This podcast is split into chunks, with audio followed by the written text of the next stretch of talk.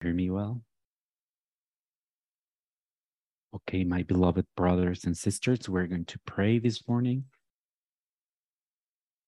for our lives in this place. Lord, we ask you today, you make us conscious of your mercy towards us. So here we are together, understanding that our desires, because our our bad hearts and sinful hearts, they wouldn't, these desires wouldn't bring us here. They would bring us to be in, to be thinking of other things, to be in our own businesses, but not in you. But you have brought us to you, and we trust you. You have changed the way we think. You have changed the way we see this day as a holiday for our lives to be filled of you, to drink from you. And so this week, Lord, we ask you to acknowledge our need of depending dependence on you, that we need your mercy that we need your direction. We can do nothing without you. Let us remember that. I also want to ask you that your special grace and your mercy be evident in our in our lives in the lives of all the church and in the lives of our friends and family who are in affliction or need, anguish or fear. And that their that in their hearts be lifted up towards you and be brought from dark to light and that we can bring those good those good news to them through your word showing the way of salvation for them. Please make us ambassadors in this earth, your ambassadors, capable to do things for your glory. I ask you, you give us the wisdom and and give us the prudence so we can trust in you more and more each day. I expose my life before you and acknowledging the need I, I have of you. Acknowledging that I am not good, that I need you, that I can do nothing without you, and I need your mercy, and I need your word, and I need you. So I can come forward to these bro- to my brothers and sisters to preach the word. And I ask you, you operate in their hearts as you work in mine. And you lead us and bring us to, to struggle and to walk in you.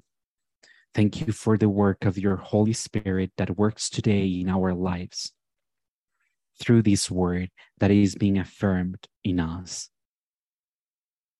Amen. My beloved brothers, we are going to read the scripture. We keep reading for First Timothy.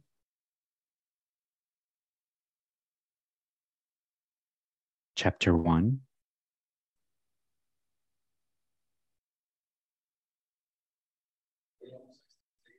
Here we are going to expose from verse 15 to 17.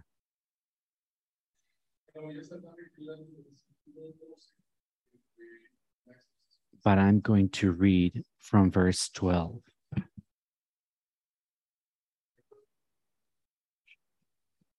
So we can remember and we can keep it in mind.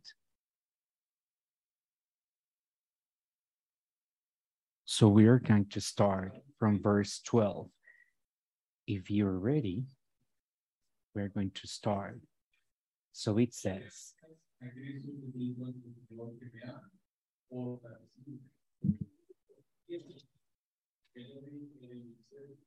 I think I think I thank him who was given me strength Christ Jesus our Lord, because he judged me faithful, appointing me to his service. Through formerly I was a blasphemer, persecutor, and insolent opponent. But I received mercy because I had acted ignorantly in unbelief, and the grace of our Lord overflowed for me with the faith that I are in Jesus Christ. The saying is trustworthy and deserving of full acceptance that Jesus Christ came to the world to save sinners of whom I am the foremost. But I receive mercy for this reason that in me, as the foremost, Jesus Christ might display his perfect patience as an example to those who were to believe in him for eternal life. To the King of the ages, immortal, invisible, the only God, the honor and glory be forever and ever. Amen. This is the holy word of God.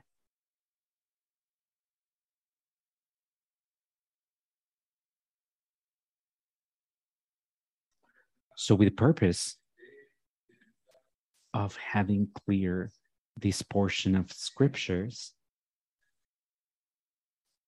so there is another version that I'm going to read for you.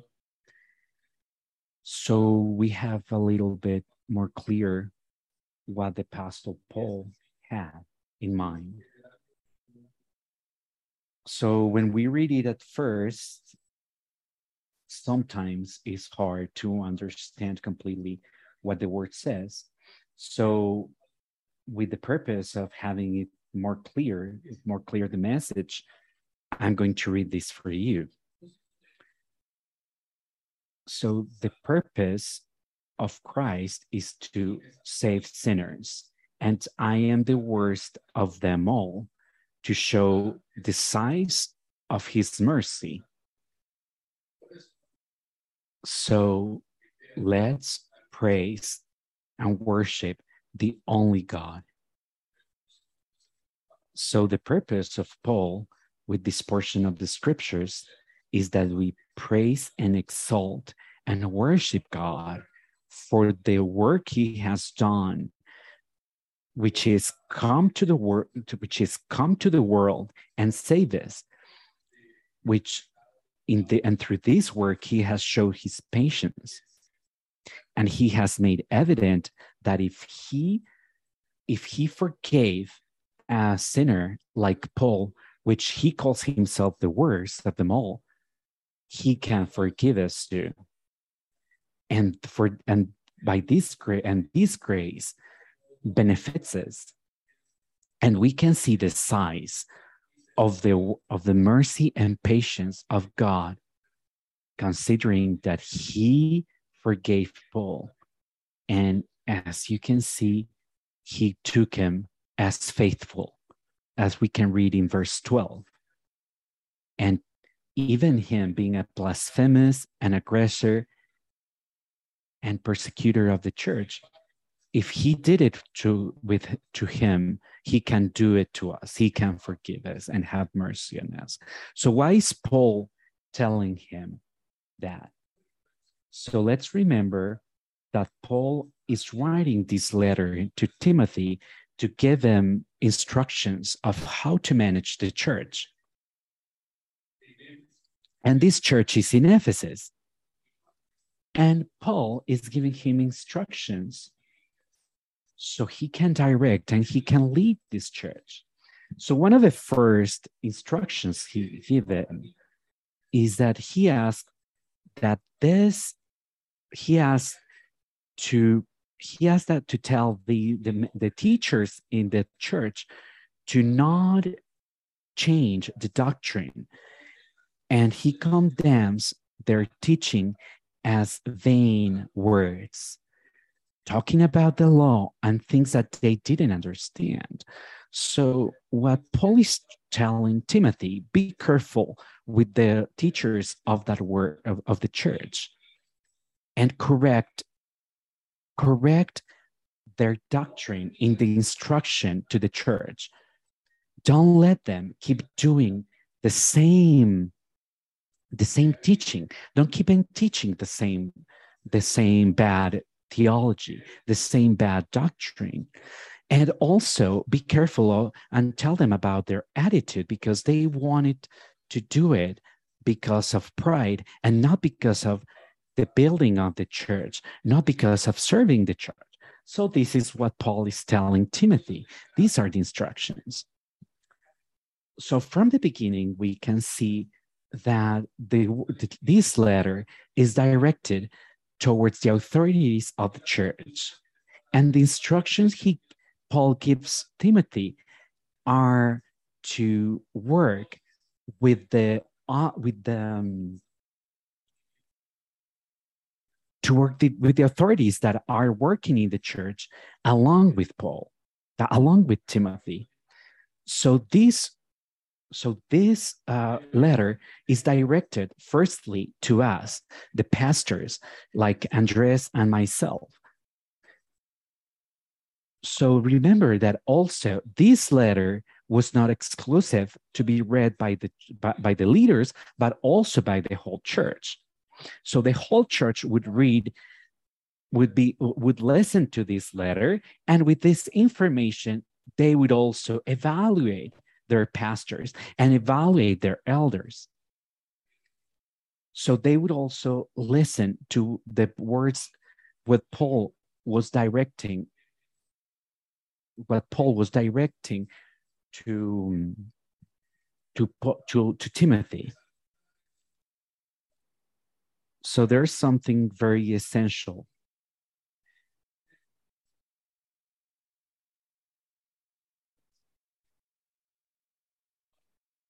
So, one example of the emphasis of what Paul wants to stress to Timothy, I want to remember. So, something that we can see in our daily life, we go to a supermarket.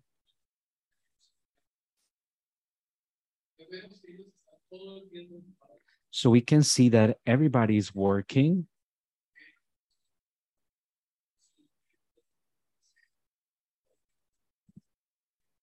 So we can see that everything has to be in order. And when they finish, the day finished, they have to start over. So if you go and then you go back to the supermarket and then you leave, for example, you're shopping and then you take you you take one item to a different aisle and then you leave it there because you you think that you don't really need it. And you can see all these people working with a purpose. And sometimes they can forget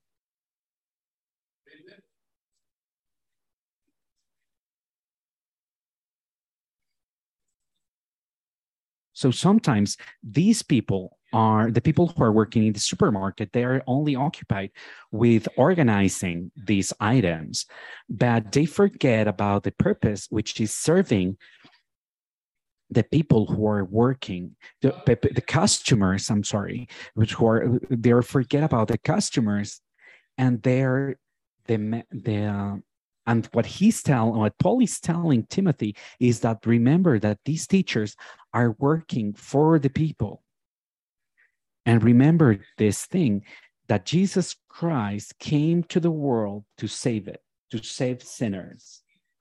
Don't forget that the reason is that Christ, the reason of the gospel is that Christ came to save the sinners, of whom I am the first one, the worst of them all. I am the worst. So Paul wants to tell Timothy. So occupy yourself of taking care of the sinners. This is the, the message. And the emphasis is that who is a sinner and which what are the characteristics of a sinner? And in one or another way, he says, when everything has been ordered, I am. And he says, So you also, when you have done all what you were commanded to say, when you are, were commanded, say, We are unworthy servants. We have only done what, what was our duty. We are unworthy servants. I am an unworthy servant. And what does it says? we are unworthy servants because we have only done what was our duty.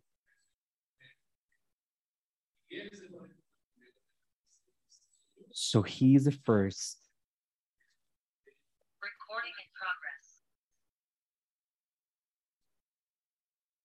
So we are unworthy servants.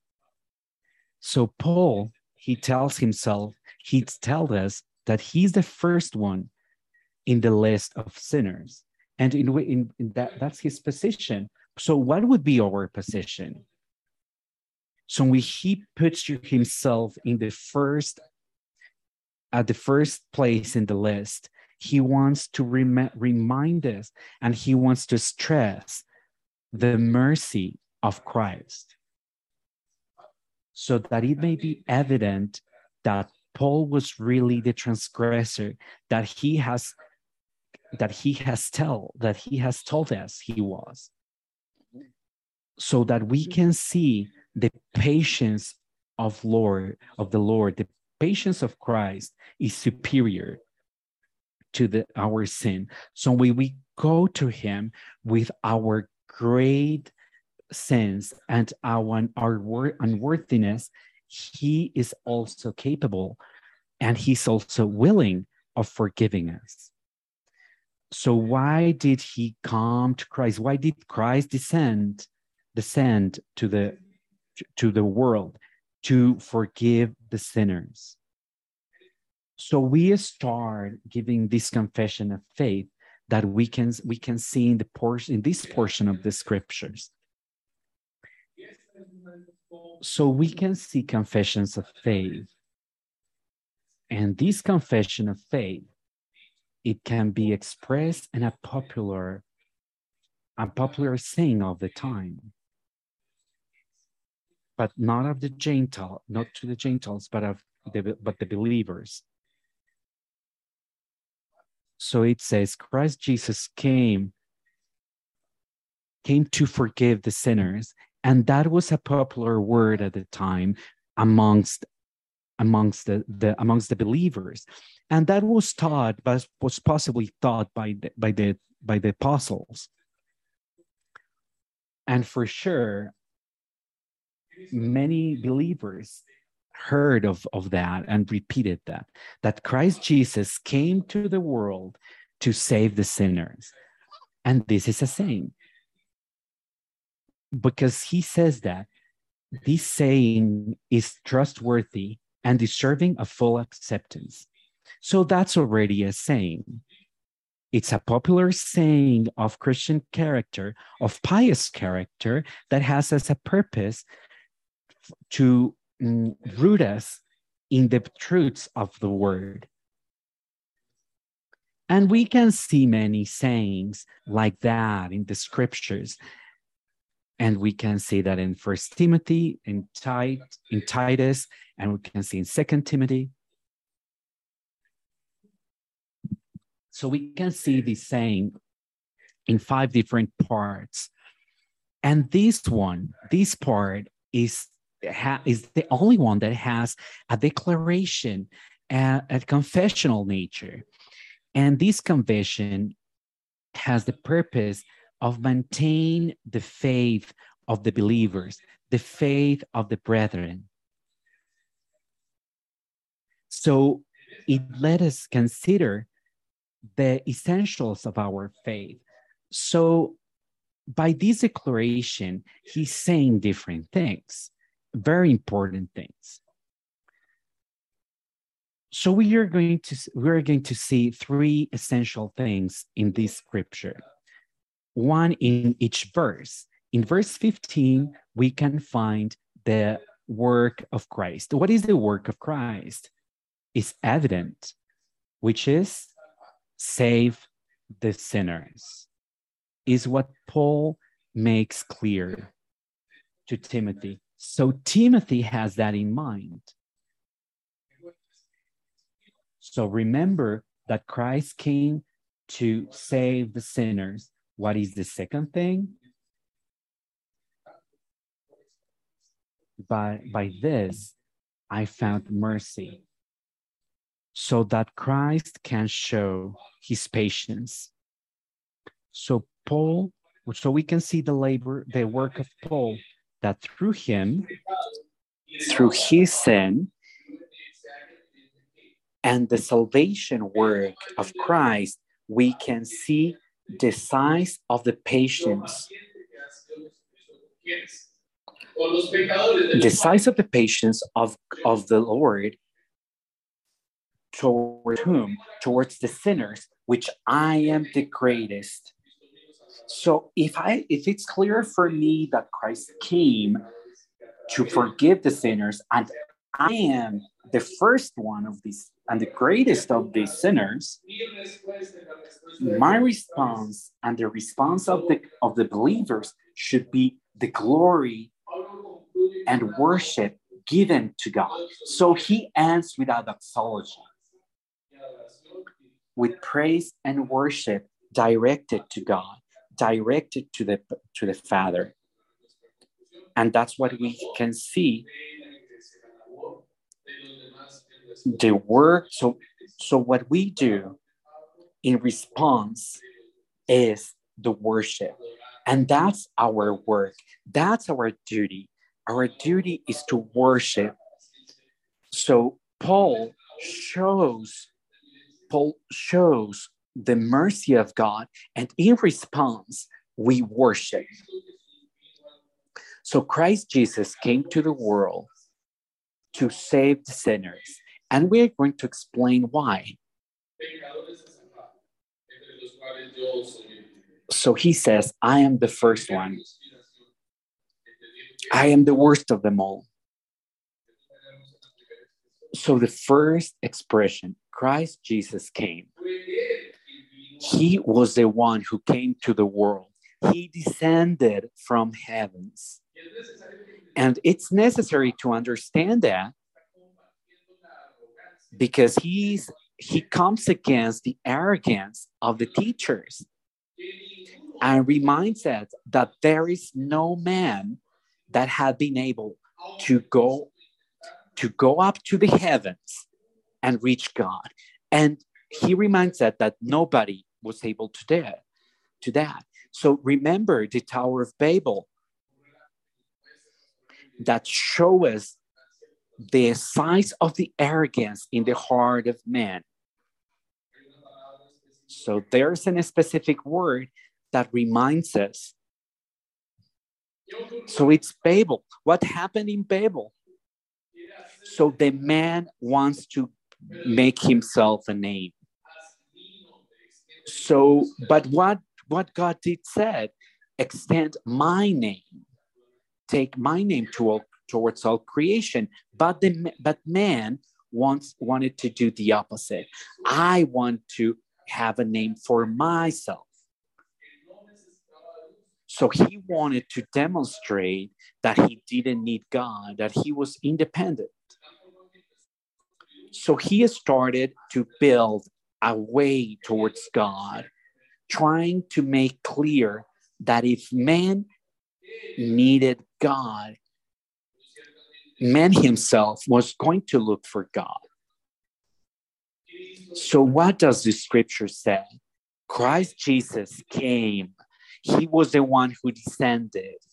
We cannot go and look for him, we cannot seek him. Because when we tried, it was not success, successful because what we wanted to do is we wanted to make evident that we didn't need God, that we wanted to make our a name for ourselves. So we are telling God, if I need you, I will call you. So when I need you, I will look for you. I will seek for you. I have everything under control. That's what man says to God. And that's what man said to God when he built the Tower of Babel.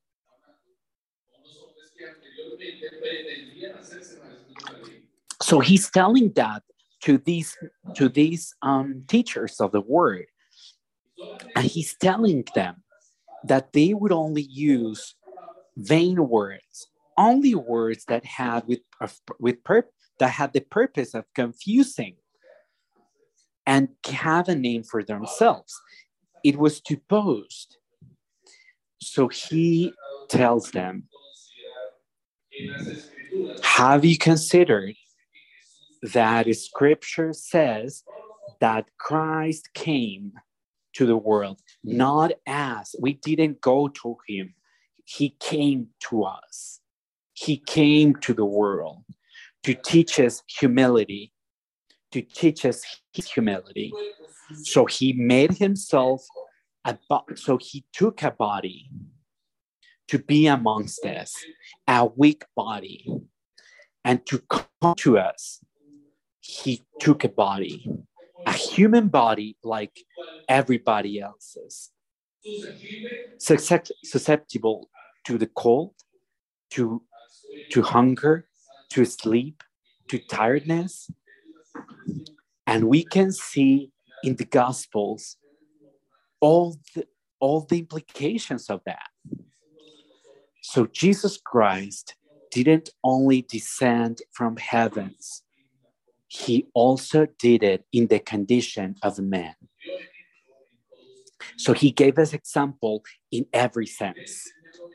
Philippians, we have seen that in Philippians in chapter in chapter 2 from verse 15, we can see we can see uh, this expression of praise and worship towards God when we rem- when we remember the work of the Lord Jesus Christ when he came and he made himself a servant and he humiliated himself. He humbled himself to the high, to the lowest with the purpose of saving the sinners to come and save the sinners.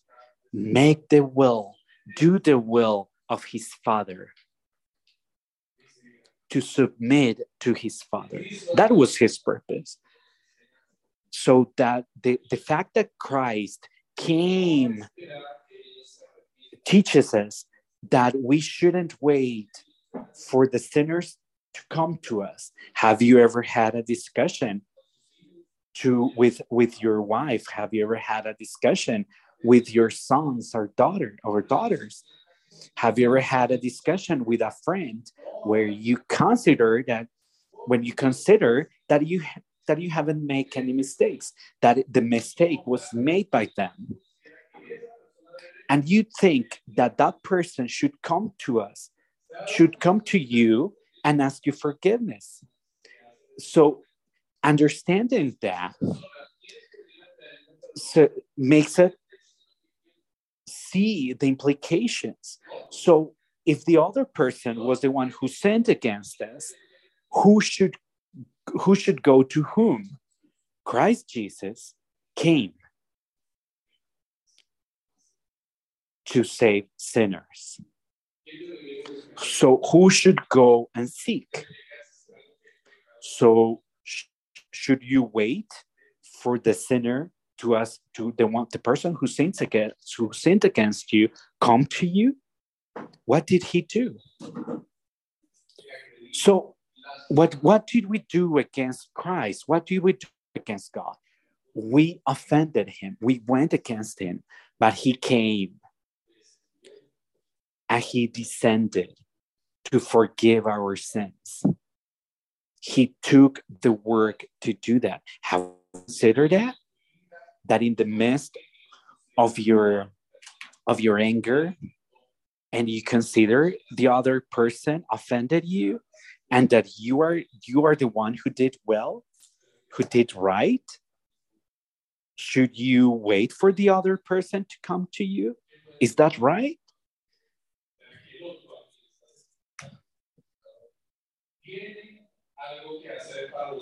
So you are asking for that person who sinned against you to come to you to do the to do the work, and you determine and you determine that you are the one who did right, and he and the other person was the one who did wrong. Should you take? Should you wait for them? Should you wait for him to come to you? So you should do as Paul did. He considered himself himself a sinner. So if you don't take the initiative and you see that you did well, but he did wrong, you both need the help of God. And that changed the perspective of discussions and changes the way you can see a discussion. So you don't want to you will not want to be the one who's right. You will want to be the sinner. So you can go towards that person. So from the beginning you need to come forward and acknowledging that you are a sinner. And amongst the sinners the worst. He came to save the sinners. That's the order that paul is writing he didn't say, so this, the word, so the word says is that he came, that Christ came to the world who's to save the sinners. To, I'm sorry, to, to save the sinners, the Lord came. So he wants to stress, Paul wants to stress that if the if the sin is bigger, it's big. And he's the first one amongst all the sinners. What is what is the most relevant thing? The patience of the lord. Because he had the patience to bear all the years of sin from paul. And and it's particular that he wants to stress that to timothy. And because he's the one who has to deal with the the, the teachers of with the teachers in, the, in that church. And that Timothy is the one who will have to go and tell them and argue with them. And so he tells Timothy, remember, Christ Jesus came to save sinners. So don't consume them, don't cast them away because Christ died for them. So if you don't remember that Christ died for them, I should rem- remind you who I was. I was worse than them because I was blasphemous and I was an aggressor and I was a persecutor of the church. That's what we saw two weeks ago. Remember that? So we can see that we we saw two weeks ago that we are like that. We are like Paul. We were blasphemous. We were persecutors, and we were sinners. We were transgressors of the law, sinners, blasphemous. But the curious thing that Paul included himself in that group. He said, Don't worry, me too. I am there. And actually, I am the first one in the list. I am the worst. It's like that you are far in that list. I am the first one. And if the Lord had patience with me, he will have patience with you. So he is reminding reminding Timothy of that. So that Timothy can deal with those teachers with compassion. So an ex-Pharisee of Pharisees use the word sinner. So, what does that mean? This Pharisee of Pharisees, an ex Pharisee, not a Pharisee anymore. So, amongst the, the Pharisees, the, the, the, amongst the Pharisees, the word sinner would divide the world in two Jews and Gentiles. But the Pharisees would go further. he they would divide we are the righteous and they are the sinners that's how the pharisees would divide the world we are the righteous they are the sinners so to offend christ the, so to offend christ they would say that christ was a sinner because he was walking with the sinners. So they themselves would never do that. They would never be with the sinners. They would never have communion with the sinners. So these men would consider themselves righteous. So Paul, in a time, considered himself righteous. Like these teachers of the word. So he considered himself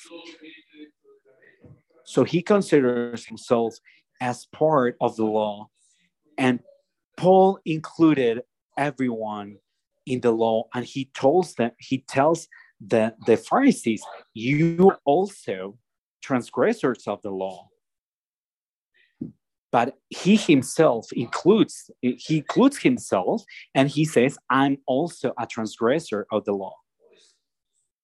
So he says i am not righteous. I am a sinner. So that's very difficult for a pharisee to do. But paul had done it before to the Philipp, with the with the Philippians saying that everything that before he boasted he, he used to boast now he has it as garbage. So the only title that he would hold in his the, only diploma or the only title that he would hold in the in the world was the title of sinner. So he was so he himself took so much effort to do it to be the to be a sinner. He became first. He was the first of the sinners. I am the worst of the sinners. So i deserve being the first one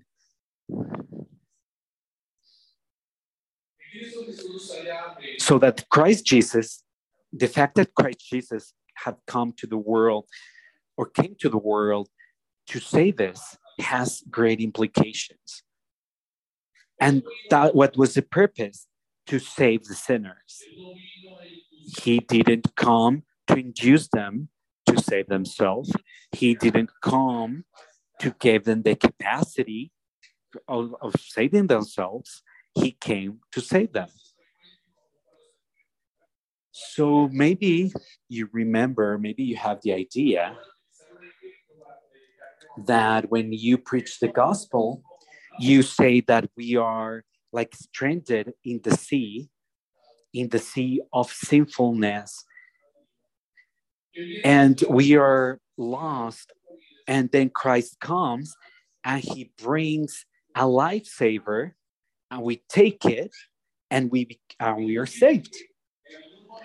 And maybe at any moment, we would think that's a very nice example, a very nice illustration to preach the gospel. But the, the truth is that that's a lie. Because when he describes our, our situation, our condition is that we are dead in our sins so if someone throws a lifesaver towards us, we can do nothing. It can be thrown upon you, but you can do nothing because you're dead. You're entirely dead in your sins. You are you're numb. You're blind. There's nothing in you that can take you or that can make you take that lifesaver. So you are so dead, dead that you ignore that you're dead. You ignore your condition. So when the declaration and this confession that he came, that Christ came to save, he said we needed to be saved because we didn't even understand, we didn't even see our, our condition of death. So he had to come with all his power so we could fear God.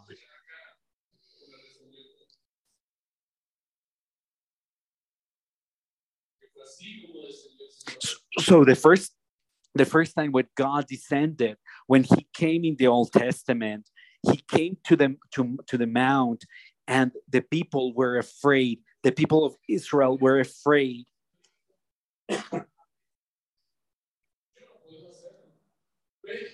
and that made them understand I cannot go up. I we need a mediator.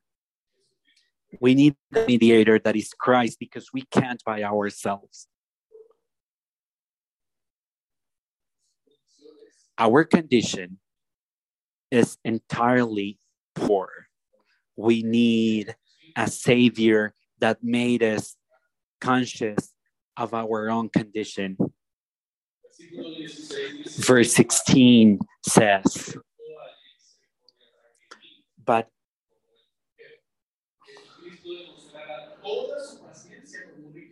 but I received mercy for this reason, that in me, as the foremost, Jesus Christ would might display his perfect patience as an example to those who were to believe him, him for eternal life. So, what is the purpose? So others can see, others can understand the forbearance, the patience of Christ.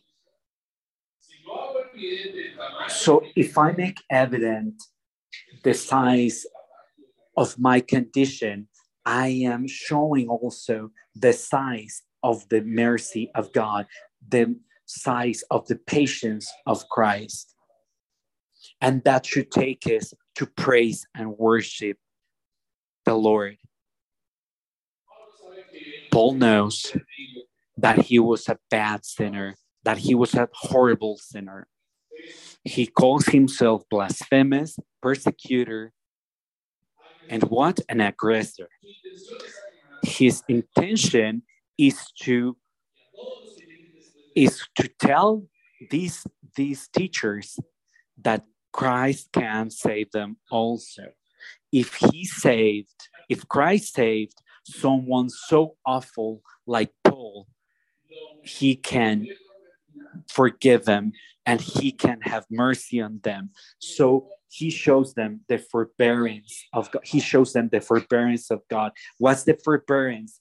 A great, great, great patience.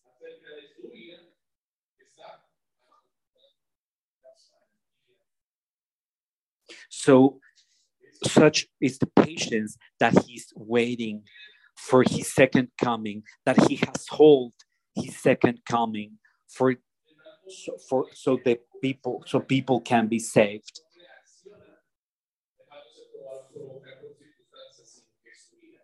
So we can see that the patience of God is eternal.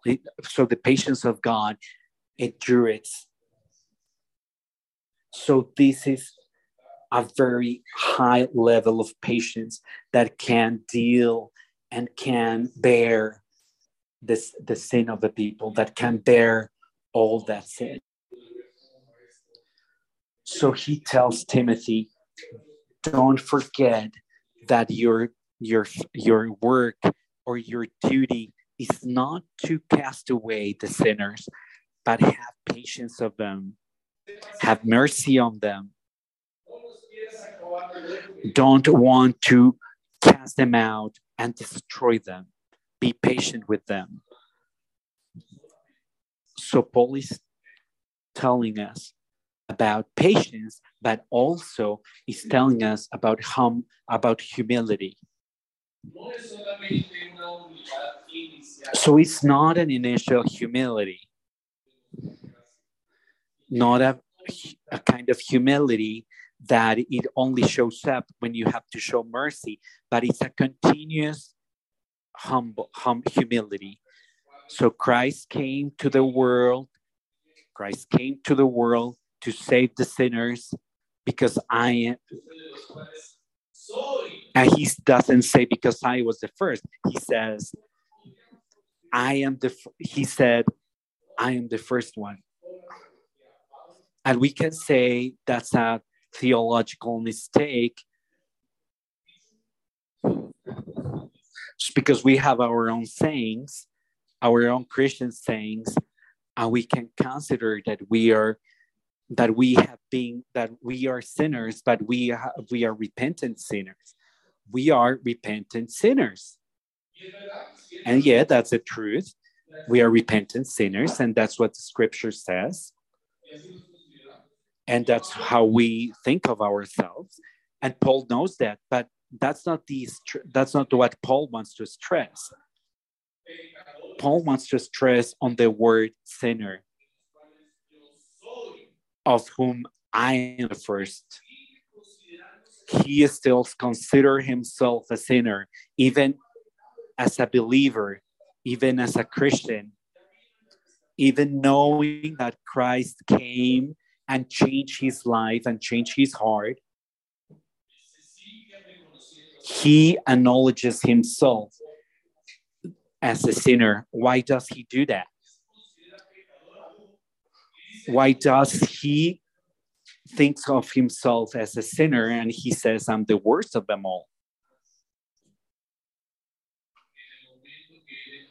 Because he wants to show the great mercy, the great patience of God towards him, and also because if he lets himself if he lets his own heart his own evil heart believe that he's not a sinner then he will he will be full of pride and he will boast. And that's what happened with the teachers. And he says to himself I have to take care of my own heart. And he tells Timothy, Tell them that I see myself as a sinner. So we need to remind ourselves that we are unworthy because we are only doing what God asks us to do. So even if we have matured, if we have grown in the faith, and we so we can consider ourselves as mature, we need to keep in mind that foremost of all, we are sinners. So it's a good thing for our heart to keep ourselves humble.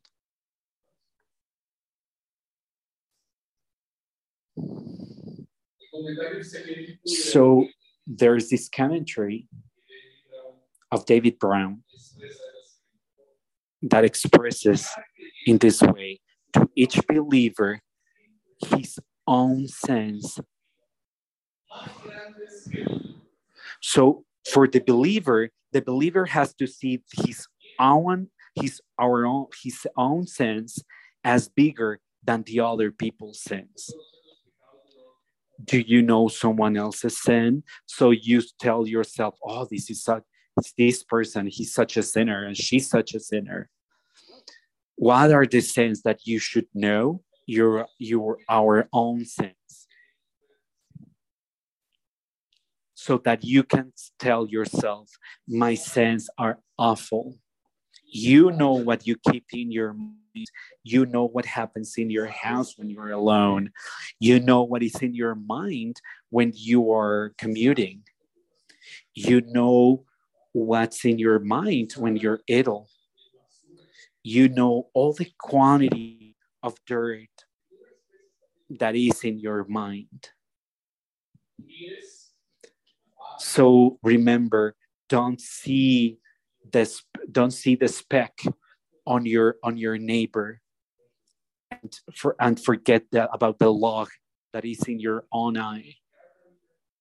So consider of cleaning, taking away the log on your own eye before looking at the speck on your neighbors. So, what does Paul say? He is, he's telling us keep yourself consi- keep, keep considering yourself a sinner. Make the effort. I'm not telling you to sin more but i'm telling you to work in your heart to consider yourself as as you are a sinner. Make the effort to consider yourself as a true sinner examine your own conscience examine your own life and take away your sins. Bring him up. Bring him up. Look for them and judge them and make a list and you will see how long is your list. And you will see yeah i understand that i, I am a sinner and i need great grace and for that cause the patience of the lord is big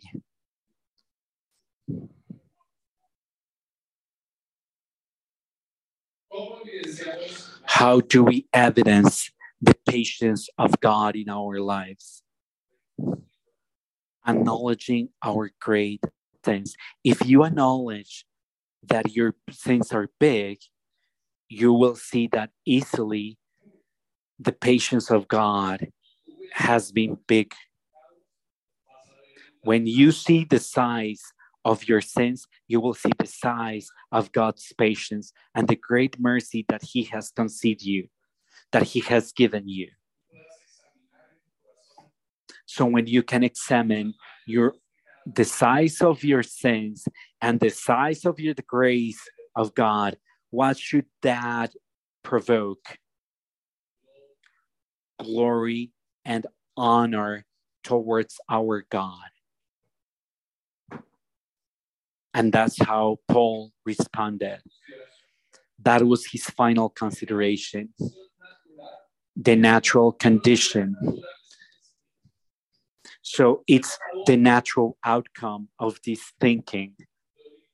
Glorify God.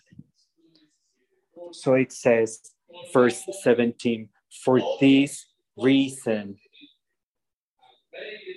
to the king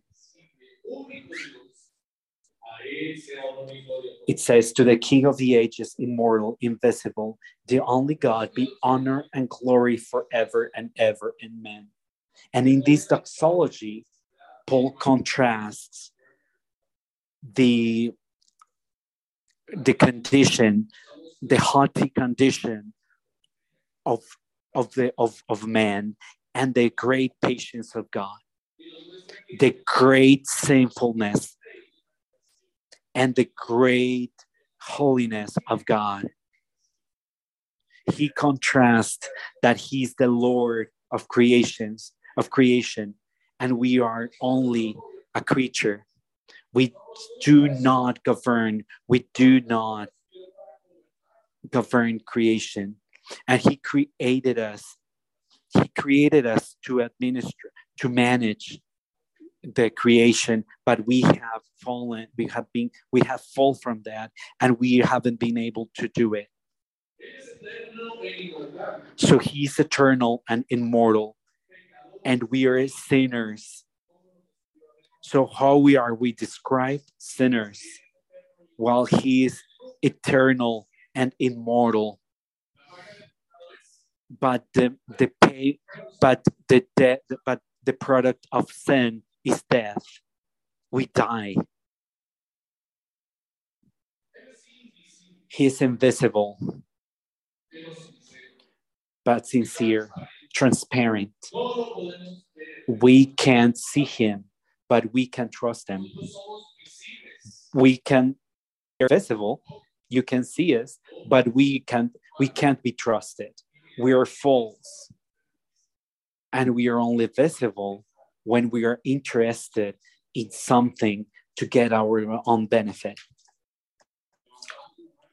We raised up our hands to offer our service, but it's if we consider that we can we can take something from that. But the Lord says he's invisible. We cannot see him. He's so transparent and he's so pure that you can see through him and see the truth. nothing that obstructs reality. When you see, but when you see through a person, you can see all the sin and all the dirt. But the Lord is invisible and he's transparent. There's nothing hidden in him. He's pure and his intentions are clear. He's transparent, sincere, entirely sincere. He's unique. There's nobody like him. He is unfathomable. We cannot fathom. There is no way we can we can measure the size of his glory, not in grams or kilograms or or liters. We can't measure him. We can't fathom. We can't make a copy out of him. We can't have a reference of his of his size so we can copy him so all we say should can be only directed towards him. We can't raise up an idol or raise up uh, an image. We can we because we don't have any reference of how he is. There is nothing in creation that can represent him. And that takes us to worship only him and not saying him should take us to worship him even more. So the response so the response of the sinner who acknowledges his need of saving is worship. So how does he finish? How does paul finish? To the king of ages immortal invisible and only god be honor and glory forever and ever. But I received mercy for this reason that in me as a foremost, Christ might display his perfect patience. So, how are you going to put, how are you going to show off the mercy of God? We need to we need to preach, we need to show the gospel, but not only with the gospel, not only with the word, is preach Christ, making evident with your life how much patience has God had with you. How can you do that? So we've been talking for an hour about it. How can we do that? You need to use a word an expression that Paul used. Amongst the sinners, I am the worst. Make it evident, make evident how big has been God's patience towards you. Don't hit your heart. Show the reality of your of your life and even where you are today. He didn't say, I was a sinner. He said, I am. And your struggles, show them so you so people can see the so people can see the um, mercy of God, the great patience of God, so it can be evident towards the to the world. And the person that sees that can see, I can't hide from his patience. If he could with this perverse man, how can it do it with me? How cannot he will be? How cannot he will say um, forgive me and forgive my sins? So he will also say, I also want to be the first one. Mm. Not that I sin, not that I will be abundant in sin, so grace will abund, be abundant, but I will be but I will be big in acknowledging my sin. So is what Paul is is the way that Paul is asking Timothy to preach to these men, to these teachers, and show Paul as an example. Paul, be free to tell them, How am I? Look, I was I am blasphemous, I am persecutor, I am a sinner. He forgave me. Can't, the, can't, can't he forgive them also? Can't he correct the doctrine also of them? Maybe the Lord willing that our heart don't don't be don't run away from that that mercy. And as i told you in the beginning these letters are directed towards the authorities in the church. So for us pastors and officials of the church these word preaches especially told me, to me and in a sincere way with with the with the love from given that has been born from from a clean heart and from true faith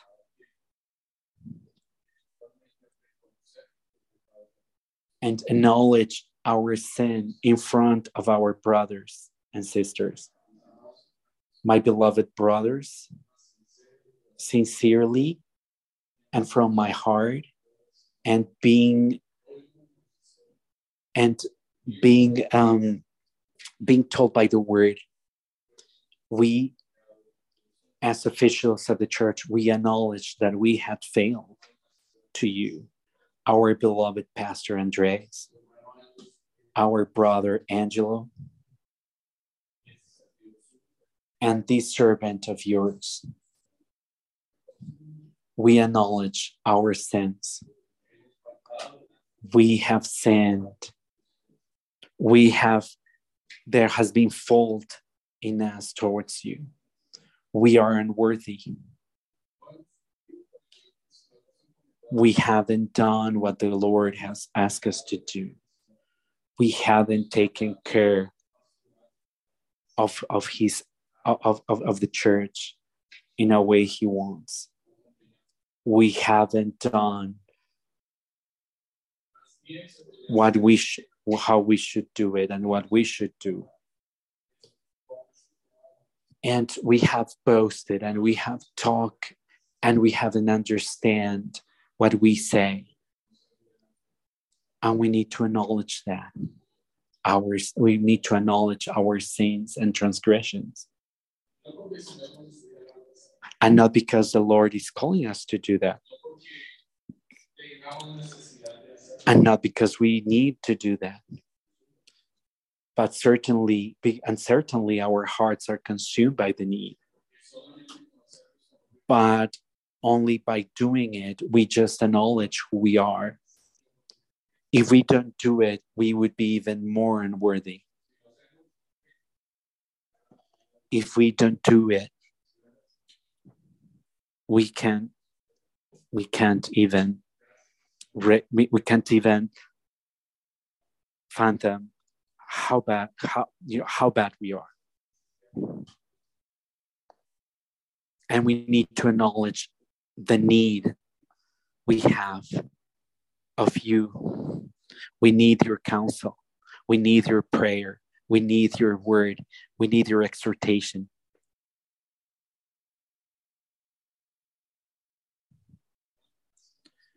We thank our Lord that has given us the capacity to acknowledge our sins and faults. And we pray so that we can be an example so those who come after us can trust Christ Jesus because of the great patience he has had with us. Because Christ came to save sinners. of whom I am the first. Let's pray, dear brothers and sisters, to the Lord for showing us so much mercy.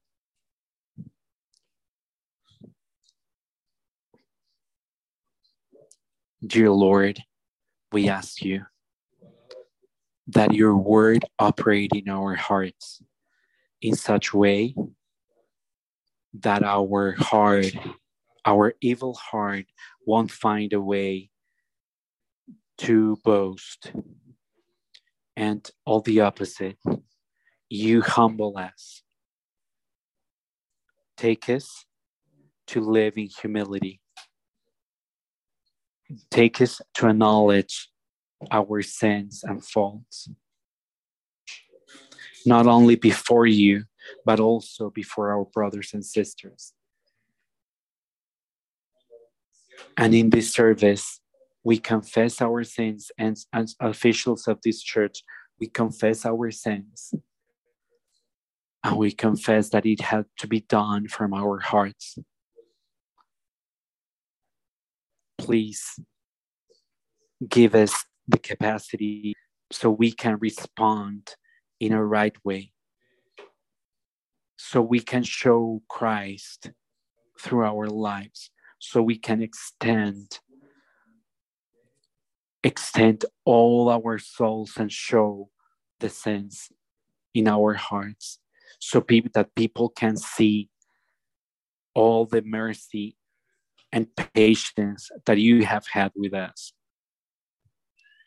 and let it let uh, please shine upon our uh, in the darkness of our sin. We ask in Christ's name. Amen.